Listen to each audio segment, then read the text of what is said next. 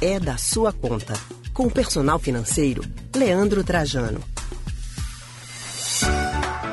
Olha, é sem fila para atendimento, não precisa ficar lá esperando para ir no caixa.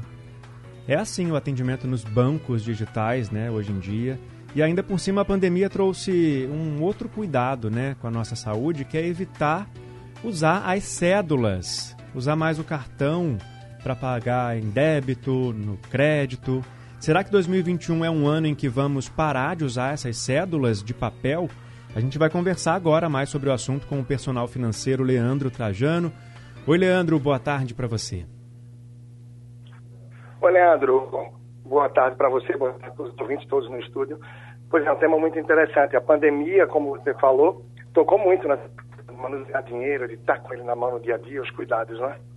Pois é, Leandro. E aí, a gente pode dizer que o dinheiro em espécie, em papel, está com os dias contados nesse ano de 2021 aqui no Brasil? Olha, Leandro, em 2021, efetivamente ainda não, mas a gente tem visto, sim, ano após ano, uma redução muito grande da circulação de cédulas e moedas, que já tem sido uma constante também há muitos anos, tanto que é contabilizada uma grande quantidade que fica aí nos porquinhos, cofres, etc.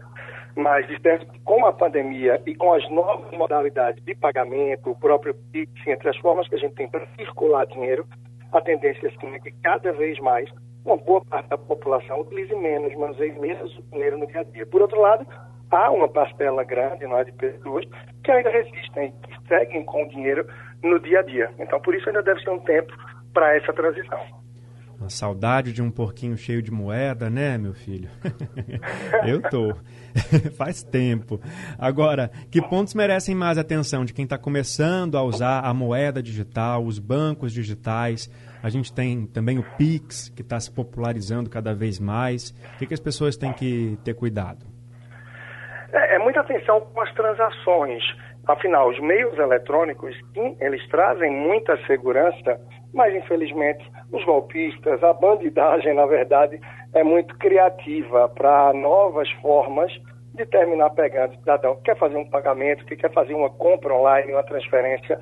Então, você ter toda, todo o cuidado, toda a atenção, desde uma compra em um estabelecimento online, os dados, a transferência para quem você está fazendo, se tudo está contento, e desde também de abertura em uma instituição financeira digital, um banco digital, todos esses cuidados é que são essenciais.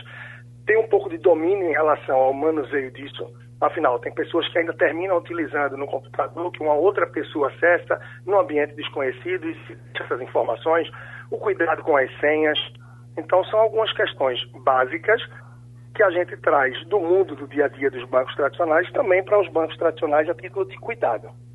Agora, existem dezenas de bancos digitais, né? Não tem uma agência física, não precisa ir lá levar aquela papelada para abrir uma conta, faz tudo pelo celular. Também na hora de escolher uma dessas empresas, um desses bancos, é preciso ter cuidado, né? Quais são os principais itens que devemos avaliar para saber se realmente é uma empresa séria, segura, que a gente não vai ter prejuízo?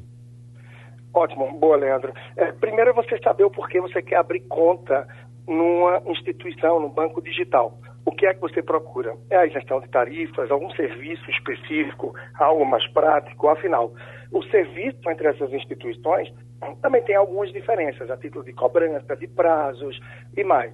Então, você deve identificar entre as que existem qual é aquela que vai atender melhor aquilo que você demanda, aquilo que você procura.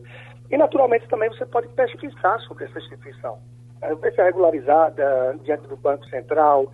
Você pode fazer uma troca de experiências, uma conversa com alguém que você conheça, ou mesmo procurar em suas redes sociais, entre os amigos, ou algum grupo mais próximo de WhatsApp, em que banco, em que bancos digitais essa pessoa, o pessoal tem conta, para que você possa saber um pouco da experiência desse correntista, desse usuário. Afinal, hoje, no mundo digital que a gente vive, termina não sendo efetivamente um diferencial ter uma agência física na sua cidade, no seu bairro, ou próximo a você. Uma vez que a gente pode inclusive também o serviço de atendimento ao cliente, através de um chat ou de um número que você pode ligar, inclusive 0800 também.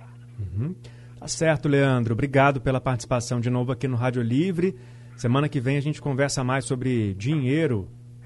Tá ótimo, Leandro. E só para ressaltar um ponto final aí, vários países já estão cuidando, sim, desse fim do dinheiro. Tem países como Suécia, Dinamarca, Noruega, Finlândia, que já estão aí aposentando. Não se vai gastar mais dinheiro rodando novas cédulas e moedas.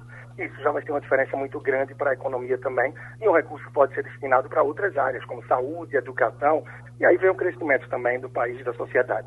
Um grande abraço e até a próxima. Até a próxima, Leandro. Acabamos de conversar com o personal financeiro Leandro Trajano sobre o uso da moeda digital